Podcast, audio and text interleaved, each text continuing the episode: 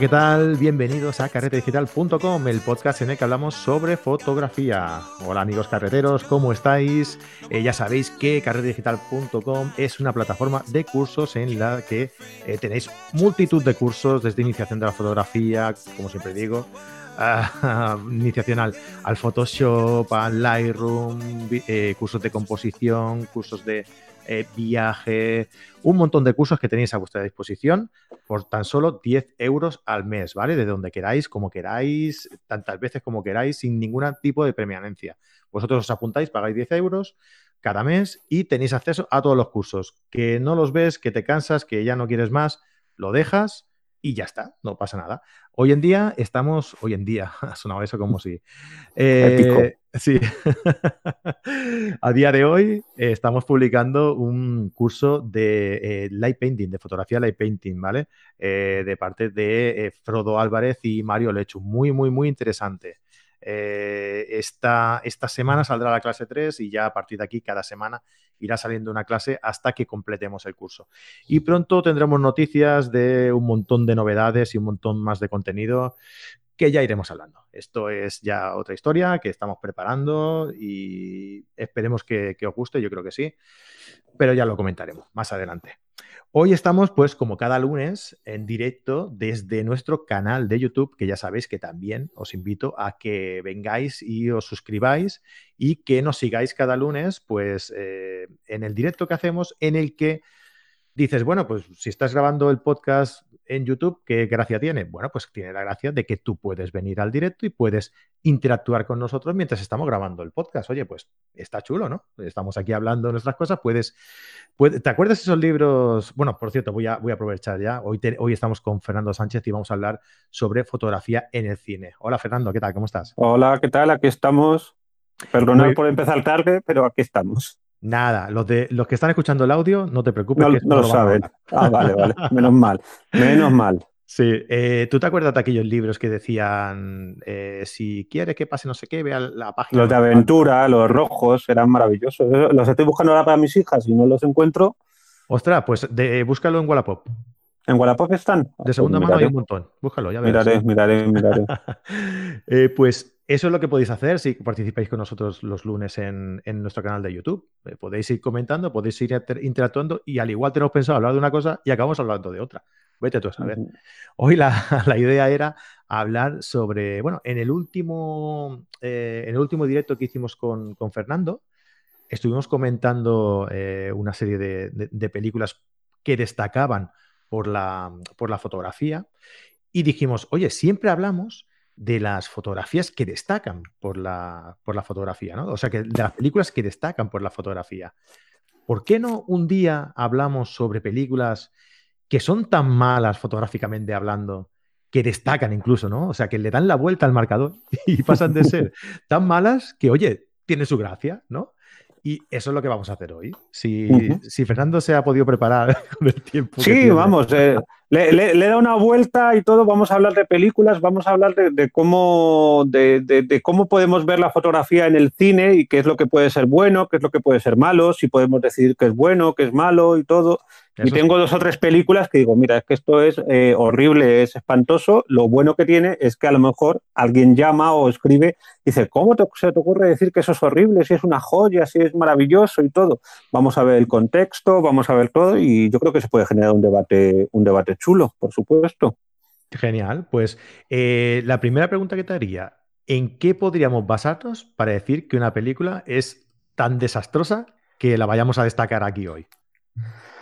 A ver, es que eso tiene muchos matices, lo he estado pensando, le he estado dando muchas vueltas a toda, a toda esta historia y todo. A ver, ¿qué, es lo que hace bueno una, fotografía en una película? Eh, lo que hace bueno una fotografía en una película es aquella fotografía que acompaña y complementa perfectamente a la historia, al guion que nos está contando el, director.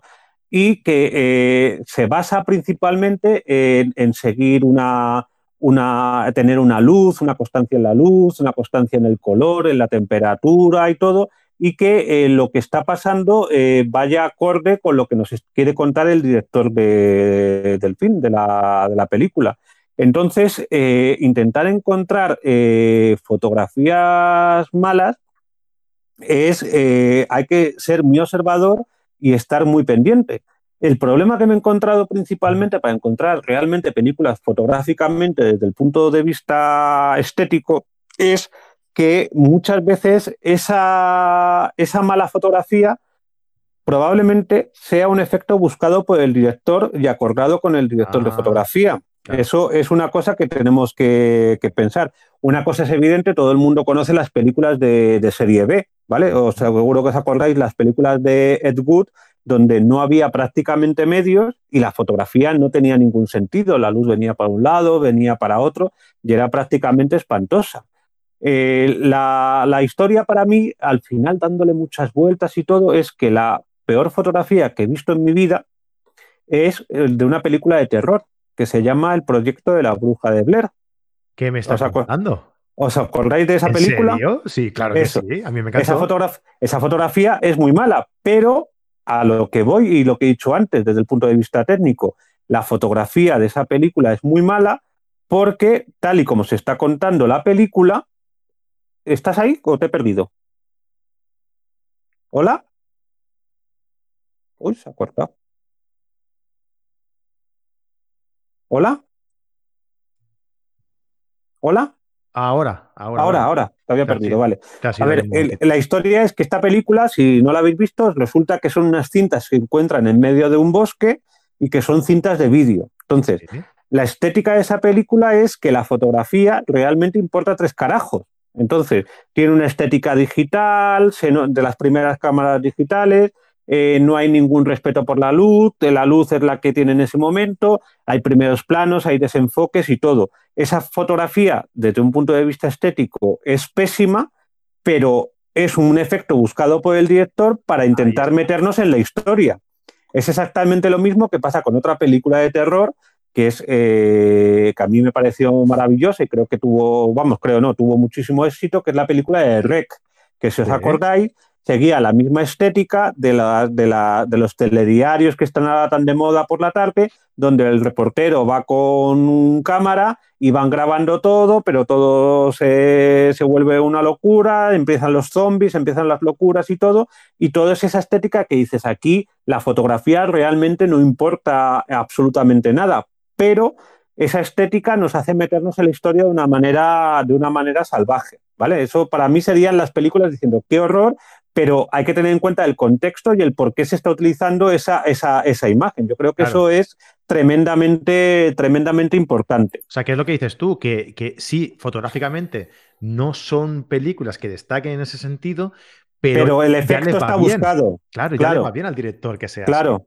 claro, claro. O sea, eso es un acuerdo que se han buscado, que han querido para conseguir que esa, que esa que esa, que esa película tenga esa estética para que nosotros los espectadores nos metamos de lleno en la historia y todo, y que no se valore en absoluto la, fotografía porque realmente no es importante y porque esa cierta imprecisión hace que nos entre el miedo. O sea, eso, eso, eso es tremendamente llamativo, pero eso es viendo por ahí. Pero lo que hay que pensar es que cuando estamos haciendo fotografía, cuando estamos viendo la fotografía en el, en el cine, eh, tenemos que pensar que ante todo y sobre todo depende mucho de los medios técnicos de cada época. ¿Vale? Por ejemplo, eh, una, eh, las grandes películas del, cine de, ¿cómo se llama esto? Del cine de, los años 30, 40, de los cines ay, que no me sale, de los cines de estudio, ¿vale? De acuerdo, de los grandes estudios, que sabéis que los cines de estudio cogían y contrataban a, los actores, a los que trataban prácticamente como, esclavos, era el reclamo principal, pero, o sea, tú veías Bárbara Stanwich o, o, Beth Davis, tal, la tenían en la película, y entonces lo principal, básico y fundamental no era que la fotografía fuera bonita, sino que las actrices y los actores se vieran perfectamente en todos y cada uno de los planos, ¿vale? Entonces, estas actrices, eh, por ejemplo, se me, viene a la cabeza eh, pues Barbara Stanwich, eh, me, viene, me viene a la cabeza Marlene Dietrich, por ejemplo, en El Expreso de Shanghái, que es una de las grandes películas del año, del año 32. De muchas de las películas que voy a hablar ahora, tengo los enlaces ya descargados y puestos. O sea, a lo mejor se pueden enlazar con el para que la gente lo vea y entienda todo lo que estamos diciendo aquí y estamos comentando. No, sí, claro, no lo sé. Pásamelo que los ponemos en la. Vale, vale, pues yo te, yo te, lo. Yo te lo paso ahora. Pues en estas películas de los años 30, de los años 40 y todo, lo importante era no que la fotografía fuera creíble, sino que la actriz o el actor de turno se vieran perfectamente. Entonces es muy gracioso fijarse en estas películas donde de repente están en medio de un bar lleno de humo y todo, y de repente aparece la actriz toda gloriosa, toda maravillosa, toda perfecta, iluminada por perfectamente por los focos porque llevaban a sus propios fotógrafos, a sus propios maquilladores y daba igual que en ese momento fuera de noche. Ella tenía que lucir radiante y si había que meter 400 focos, pues se metía 400 focos para que Marlene Dietrich fuera tan hermosa como todos la recordamos. ¿Vale? Entonces, ese es el, tema en el que me estoy, en el que me he centrado y en el que al final me, he quedado, que, que los medios y la, y, la, y, la, y, la forma de entender el cine en aquella época hacían que la fotografía realmente fuera realmente poco realista y desde mi punto de vista malo. O sea, es decir, eh, muchas veces el cine eh, la iluminación era muy teatral, era una iluminación frontal, pero no por, por ninguna cuestión. Había, todo tenía que verse perfectamente. Y si no se veía, pensaban que el público iba a coger y se iba a ir. Por ejemplo, tú ahora tienes una iluminación muy estorado. Se te ve así en penumbra, pareces Marlon Brando diciendo que el horror está ahí presente, y, todo. Yo, sin embargo, estoy iluminado por un foco eh, halógeno, o no, perdona, de LED que tengo arriba azul, y estoy, eh, o sea, estoy horrible, lo sé, lo, me da igual, pero, pero es así. Primero reconocerlo, Fernando. Tú, estás muy interesante, estás ahí en medio de la penumbra, no sabemos lo que tienes detrás, y yo ves que tengo una pared detrás y tengo aquí un, un cuadro y todo, porque la iluminación, a mí lo que me ha interesado ahora es ponerme una iluminación que se me vea todo. Y si quiero, puedo coger ahora, me puedo venir aquí, ponerme este foco ahí, apagar la luz de aquí y, parece, y bueno, no, no soy como tú, que la, belleza es, la belleza no, no, me viene por la luz. La belleza está, en el interior. la belleza está en el interior, pero eso es lo que, eso es lo que quiero, lo que quiero comentar. Entonces, una de las cosas que tenemos que tener en cuenta es que según el género, según la época en la que estuviéramos, en la que, la que vayamos a ver, vamos a fijarnos que la fotografía realmente no tiene ningún sentido, ¿vale? En el cine hay mm, dos corrientes desde el punto de vista de la fotografía, la de la luz justificada y la luz no justificada. Lo que vamos a ver aquí, que es a mí personalmente lo que no me gusta, lo que me parece mal, es la luz no justificada. Es decir, de repente ves una iluminación o ves unas sombras que no tienen ningún sentido que estén ahí, pero que desde el punto de vista estético del director o del director de fotografía les parece maravilloso y les parece estupendo. Por ejemplo, Hay muchas, en muchas eh, películas, sobre todo de, terror, ¿no? Sí. Como tú indicabas antes, pero va por otro, por otro, eh, por otro sentido lo que te digo. Que, no sé, mm, ellos vieron eh, la, posibilidad de que, de que el tono frío eh, incite más a, que tú tengas miedo, en ese momento, y entonces les, les, dio por iluminar con geles azules en sí, sí, sí, sí. Y, aquello Mira, por, por, ejemplo, una cosa muy característica del cine de terror que todos nos hemos, nos hemos dado cuenta. Yo me pongo ahora con esto, a ver si me sale. Me pongo con esto, me pongo así, sí. desde abajo, y esta luz no existe, solo existe en las películas de terror. Cuando ves Frankenstein, cuando ves Drácula y todo, solo ves esta luz. En la realidad, ¿dónde se ve esta luz? No se ve en ningún sitio. En ningún sitio. No existe.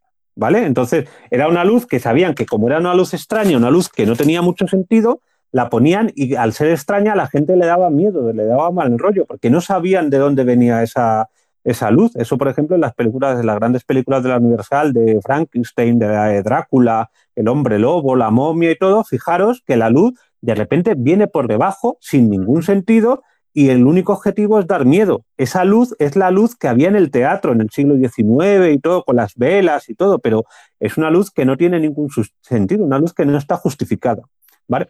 Luego vamos a otro tipo de, a otro tipo de luces, que es cuando empieza el color en la, en la historia del cine. Estamos hablando, la, la, primera gran película de color, la grande, grande, grande, grande, creo recordar que es eh, la maravillosa, estupenda eh, Lo que el viento se llevó, que es del año 39, pero no es ni mucho menos la primera película en Technicolor. La primera película en Technicolor mm, tendría que comprobarlo, pero una de, de, las primeras es Robin Hood, que es del año 38, ¿vale?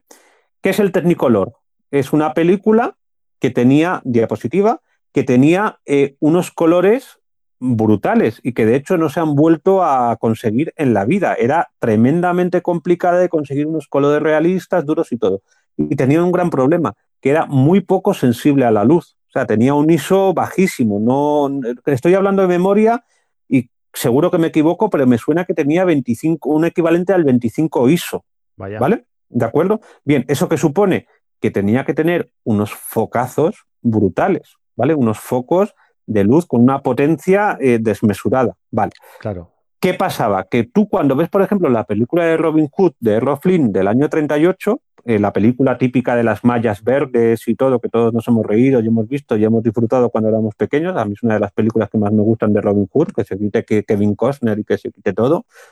para mí el mejor Robin Hood es el de Errol Flynn del año, del año 38.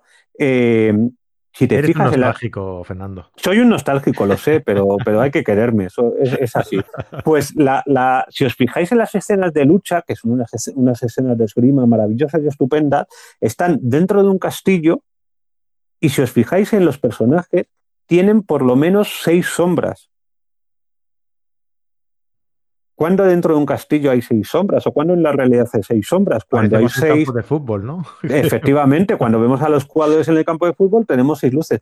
¿Eso le importaba a la gente? No, la gente no se fijaba en eso. Nos fijamos ahora que somos uno, que, que, nos fijamos mucho en esas cosas, somos metijosos y nos fijamos que para conseguir esa iluminación y para poder grabar el movimiento, que la fotografía no saliera movida ni efectos rarísimos, tenían que poner tanta potencia de luz que tenían que tener 6, 7, 8 focos y les daba igual que se reflejaran muchísimas sombras en el suelo. Fijaros en todas las películas de, aquella época, de los 30, de los 40 y todo, que es, así, que, no, tenía sentido. En esas películas, por ejemplo, de, los piratas, de, de la Edad Media y todo, de repente encendían una, una bombilla, una vela, y se encendía la iluminación del Santiago Bernabéu o del Camp Nou. O sea, era, era, era, era, era impresionante. Si os fijáis, ahí hay muy poco, muy poco, muy poco realismo. Vale. Un criterio, sí. Eh, Chris nos decía que, que, en las pelis de miedo siempre hay alguien que saca una linterna, ¿no? Parece que están tan oscuros, tan oscuros.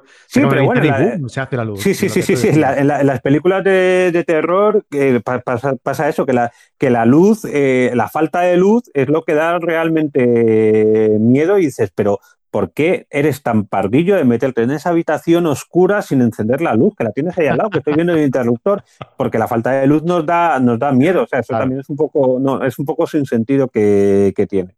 Vale.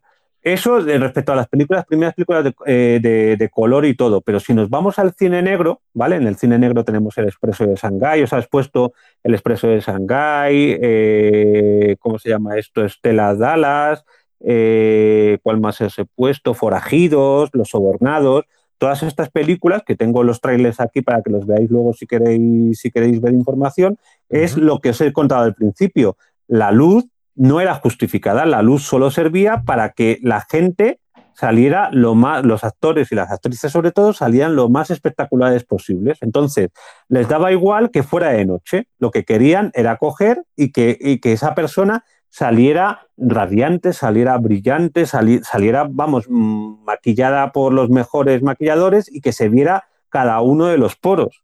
O sea, e, eso es otra forma de entender desde mi punto de vista una mala fotografía o caer en una fotografía muy teatral, ¿de acuerdo? Muy, muy de estudio, muy, muy, de, muy de caída. Eso lo, podéis ver siempre, por ejemplo, cuando sale, la primera vez que sale Marlene Dietrich en El Expreso de Shanghái, de película del año, del año 32, en uno de los trailers que os voy a poner, de repente sale ella de la penumbra y de repente sale con una piel inmaculada, blanca, preciosa, dices, pero ¿cómo puede ser? ¿De dónde viene esa luz? No me la creo, no, no, no, no, no puede ser. O sea, eso podría ser un ejemplo de mala, de mala fotografía. Vale.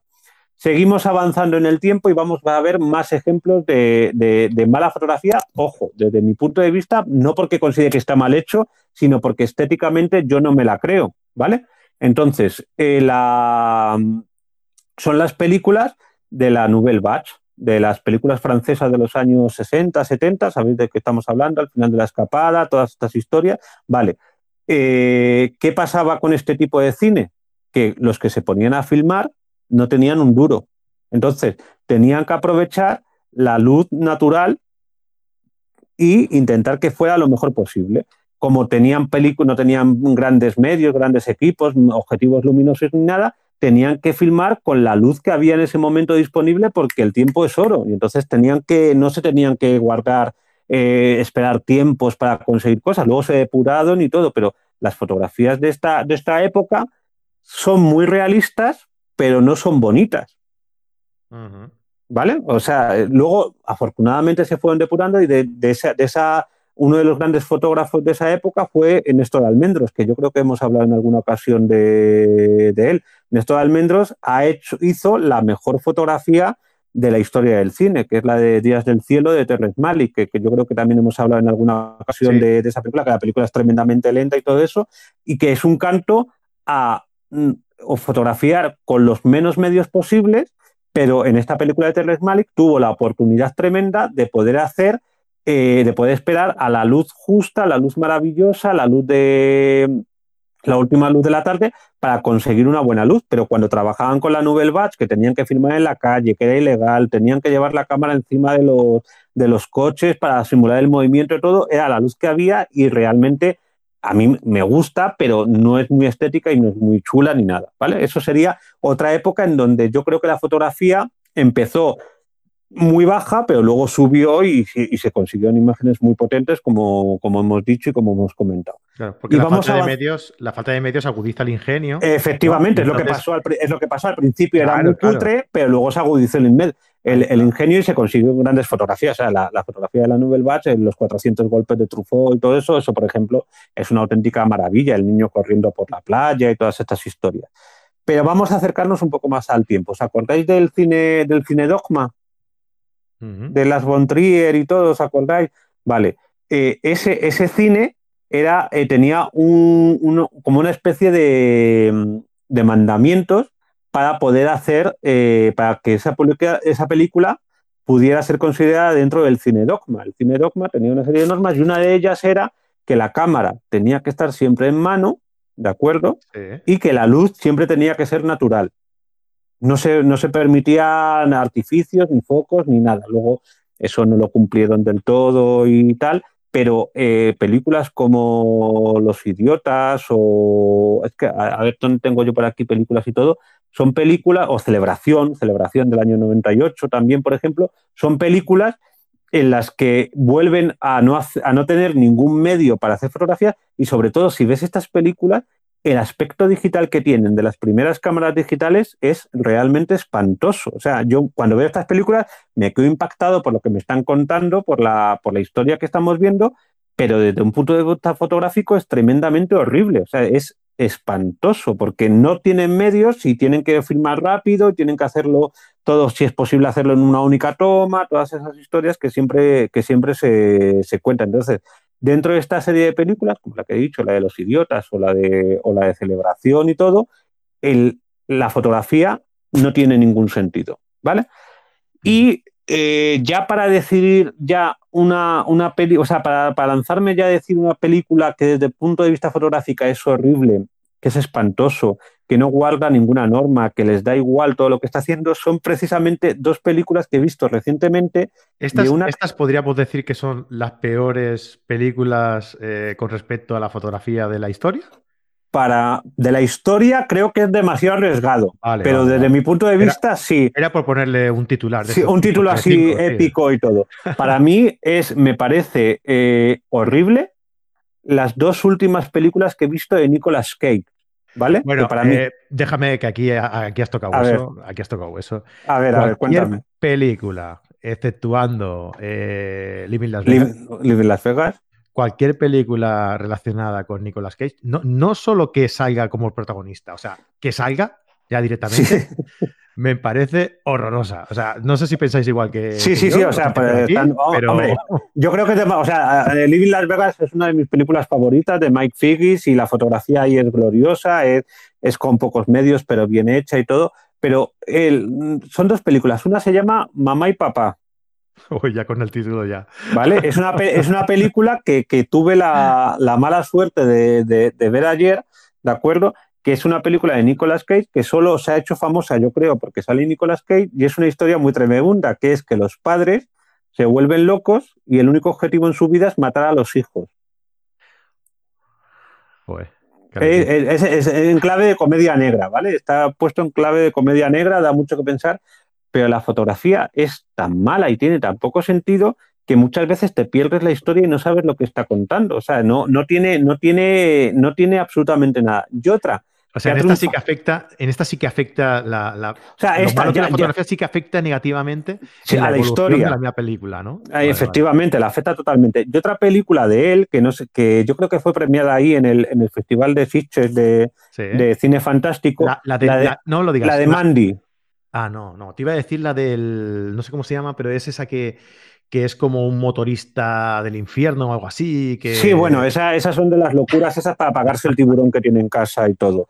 Pero la de, la de, la de Mandy es una película que no sé por qué todo el mundo está hablando maravillas de ella, que es una joya. Esa película la he visto en Filming, que es una plataforma esta como de cine independiente y todo.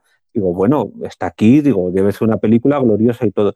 Entonces, es una película que principalmente para dar eh, mal rollo está siempre a oscuras y de repente sale fuego, sale la cara de loco de Nicolas Cage y todo. digo, qué cosa más espantosa y más mal hecha. O sea, es, es, es, es, alucinante porque no acompaña, no te deja ver la historia, no te deja ver la historia.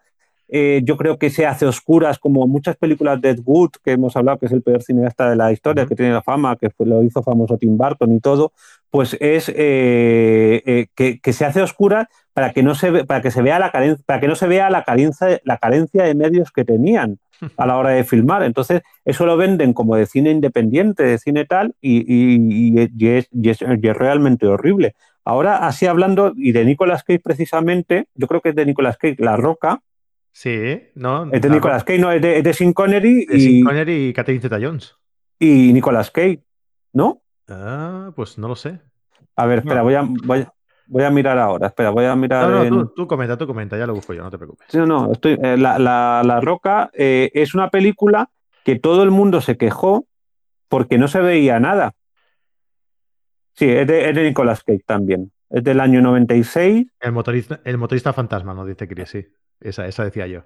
Sí, no, pues yo la que te digo es la de La Roca. La Roca es del año, el fotógrafo es John Schwartzman, que no sé, ahora mismo no, no tengo el gusto de conocerlo y todo. Pues esa película es una película que e, es, la, fuga de Alcatraz, ¿vale? Es la típica película de fugas de la, de la cárcel y, todo. Lo que pasa es que en vez de salir de la cárcel, creo que lo que intentan es meterse dentro de la cárcel para uno que se ha vuelto loco con 16 misiles con gas venenoso. Esto lo estoy leyendo aquí tal cual. Vale, es una película que para reflejar, eh, para reflejar lo que está pasando eh, tiene que estar siempre a oscuras. Entonces no se ve nada. Por eso, por eso cogieron a Nicolas Cage. Para que no se les viera, efectivamente. qué, bueno, qué bueno. ¿Dónde sabía esa teoría tuya tan, tan de odio de Nicolas Cage? O no sé. es que lo tengo muy atravesado, tío. Me parece tan, tan artificial, tan Sí, tan histriónico, tan sobreactuado y todo. Pues eh, eh, esa es la, historia. Al final, lo, que vengo a decir, lo que vengo a, pensar con esto de las peores fotografías, es que cada uno tiene que elegir sus, peores fotografías, sus historias, y que tenemos que valorar que realmente muchas veces la mala fotografía es, un, eh, es o una, o una moda de la época impuesta por la técnica o es una estética buscada por el director para conseguir que eh, su película, su mensaje llegue más, más, más, a fondo. O sea, siempre eh, lo, que he dicho al principio, que para mí las películas que tienen mala fotografía son aquellas que tienen una luz que no está justificada. Es decir, que el objetivo es iluminar porque sí y que venga ya. ¿No os acordáis de muchas películas que pasan por la noche y de repente está todo iluminado? Dices, pero mm, ¿qué me estás contando? De repente sale un foco por ahí que se ve la silueta y se ve recortada perfectamente la persona. Y digo, me estás tomando el pelo, yo esto no me lo, yo esto no, lo puedo creer. Entonces, al final... Hay películas con estética que quieren ser tan, perfección, eh, tan perfeccionista en la, en la iluminación que, que se nota tanto que están dentro de un estudio Claro. Que pierde todo, todo realismo, ¿no? claro, claro, claro. Tipo, eh, de terror de, de, serie B. Tienen sí, sí, sí, sí, sí, mismo, ¿no? Es tipo Hombre Lobo, eh, películas de estas de Hombre Lobo. Sí, sí, sí, sí, sí, sí, sí, sí que, son, horribles. La de Van Helsing, una cabida de Van Helsing que, que intentan, que intentan manipular tanto, intentan hacer tan, tan, tan irrealista todo que la, luz ya les da absolutamente igual, la fotografía no se mueve ni nada. Al final es eso, es o falta, lo, por resumir, falta de medios y, o intención estética por parte del, director. Exacto. esa, yo creo que podría ser la conclusión. Y yo, si tuviera que votar una, del proyecto de la bruja de Blair. Eso lo tengo más claro que, o sea, yo me acuerdo en el cine, cagado de miedo, y cabreado. O sea, estaban las dos cosas y digo, pero ¿cómo pueden hacer esto así? ¿Pero cómo puede ser tan horrible? Pero luego, claro, piensas y dices, no, si es que es la estética que están buscando y todo. Pasaba también en, una, en otra de terror, nos estamos dando cuenta que las peores fotografías están en la película de terror. no sé si te acuerdas de una película gore que era espantosa, que estuvo muy prohibida, que se llamaba Holocausto Caníbal. Sí. Que la historia es igual. Yo no sé si la he visto o no, pero la portada me, me acuerdo. Sí, sí, sí, la, la, chica empalada, sí, es, es, es horrible pues eh, eh, eh, esa, esa, película también parte del mismo principio que el proyecto de la burja de Blair. De repente encuentran unas cintas y es gente que se está grabando sin ninguna intención artística y es una intención de vídeo. O sea, es, eso, pero tú te metes en la historia y al final mucha gente se creyó la historia. en esa película ten en cuenta que tuvieron que, que el director tuvo que dar una rueda de prensa con los actores para demostrar que lo que estaba pasando ahí no era, real. la gente se lo llegó a creer. ¿De acuerdo? Y mucho tiene que ver la fotografía muy mala porque da sensación de que está grabada a, pulso y, vídeo. O sea, eso, esa, es la, esa es la historia. Entonces... Pues yo, yo hay una, una tendencia de, hace ya un tiempo que, que me, creo que lo he comentado alguna vez por aquí, que me resulta también muy artificial y que no me gusta para nada, que es la, la sobre, el sobreenfoque ¿vale? En, los, en, los, medios en los que vemos las películas hoy en día. O sea, los televisores 4K, HD, no sé qué. Mm, eso, hacen, le, le, quitan el, ese, ese, mm, ese aspecto mm, ese clima ¿no? que tenía sí, sí, sí, sí, sí, Eso, eso lo, lo, comentamos, creo recordar, cuando estuvimos hablando de la película de Roma, o no sé si lo llegamos a comentar, que fue muy curioso que Cuarón, el director y director de fotografía de la, de la película, eh, como preveía que la película se iba a ver en Netflix, mandó una carta eh, especificando cómo habría que configurar los televisores para, evitar, para evitar que la película se viera mal y se viera lo más correctamente posible. Pero eso es un problema que tenemos nosotros ahora en el, a la hora de ver películas en casa y todo, que las, que, las televisiones están montadas para ver, eh, para ver el, que lo odio, perdón si me meto con alguien, eh, para ver las cosas como si fueran HDR. Eso, o sea, que eso, eh, eh, ese, ese, efecto es, ese que además da un aspecto muy metálico, sobreenfocado, como muy bien has dicho, pero yo creo que es una cosa que se da más en las televisiones en casa y sobre todo en los últimos modelos que en el cine. A eso me refiero. cine. de hecho, yo creo que lo comenté contigo, pero antes de esta de Roma, bastante, bastante antes. Y es que yo me compré una tele nueva, y, me vi una serie que era Dexter, creo. Pues se veía este aspecto, este, esta, esta atmósfera como, como de como de demasiado real, ¿no? Que le faltaba ese, ese, filtro, digamos, ¿no? sí, sí, sí, sí, que, parecía que se veía el píxel punto por punto y todo. Y lo tuve que quitar, tuve que quitarle la función de HDR del, del televisor.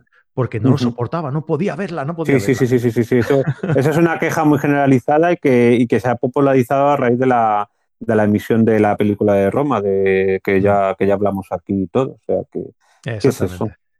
Pues ¿Alguien, ha comentado, ¿Alguien ha comentado alguna película que le parezca espantosa o...? No, a la gente le parece muy bien. Yo creo que sí, sí, sí, sí, sí. sí. La gente está contenta con, la fotografía de las películas normalmente. Sí. no, bueno, eh, Chris ha comentado por aquí que cuando comentábamos el tema de, las películas de miedo, eh, de, de, Rec y de, Ah, y de la otra que comentabas. la de la bruja de Blair. La, bruja de Blair. Eh, que para ella, eh, paranormal, paranormal Activity también sería algo otro ejemplo otro ejemplo mira el otro día por ejemplo estuve viendo yo el exorcista vale que es una de las grandes películas de, miedo de las más terribles y lo que hemos hecho de iluminar desde abajo sí. Eh, me fijé porque como estaba dándole vueltas a esta historia me fijé y muchas veces aparece la, la niña o la madre enfocadas desde abajo dando miedo, pero está totalmente justificado porque están subiendo las escaleras y la luz viene del piso de abajo. Entonces ahí el efecto queda muy real y queda muy bien. Ese sería un ejemplo de no de, de, una de las pocas ocasiones en la que la luz realmente puede venir de abajo. Tú tienes encendida la luz de, de, la planta de abajo, arriba no tienes luz, la luz sube y ahí sí queda ese aspecto de mal rollo que nos da la, la luz cenital. Bueno, la luz, ¿cómo, ¿cómo, es la luz de abajo? ¿Cómo se Nadir, llama? Nadir, diría. Que Nadir, pues creo, creo, creo, creo, creo, creo, creo que se llama así, efectivamente, sí, efectivamente. Sí, sí. Esa, bueno, esa, es. Si no es así, tranquilo, que nos lo dirán. Sí, y... que nos lo dirán y nos lo recordarán y todo, eso, eso es verdad. Pues sí, sí. Bueno, pues ya te digo, por aquí eh, las de Scary Movie también son malas, malas. Bueno, ya tampoco. Sí, bueno, es, a ver, una cosa es que la película te guste o no te guste, pero fotográficamente es lo que también comentamos aquí algunas veces, que una de las cosas más espantosas que hay es cómo nos representan a los fotógrafos en el mundo del cine. Y como en las películas de sábado por la tarde en Antena 3, por poner un, un ejemplo, en los fotógrafos que salen eh, cubriendo el juicio que ocurre en esa película y todo, no saben coger la cámara. A mí, a mí eso es una cosa que siempre me ha, me, me ha marcado y que como no tengo otra cosa en que fijarme, porque ya sé lo que va a pasar en la película, porque todas son iguales, me fijo en cómo. Digo, pero nos han, no han podido decirle a la gente cómo puede coger la, la cámara. Eso me, me, siempre me ha llamado muchísimo la, la atención. Sí, sí. Mira, eh, la gente, ya te digo, eh, no nos han comentado películas y demás que les parezcan malas. Eh, sí. Y eso, bueno, no me, no me, molesta. Lo que me molesta de la gente que hay en directo ahora mismo, viéndonos, sí. es que no me hayan apoyado en lo de Nicolas Cage. Ah. Eso me ha fastidiado mucho.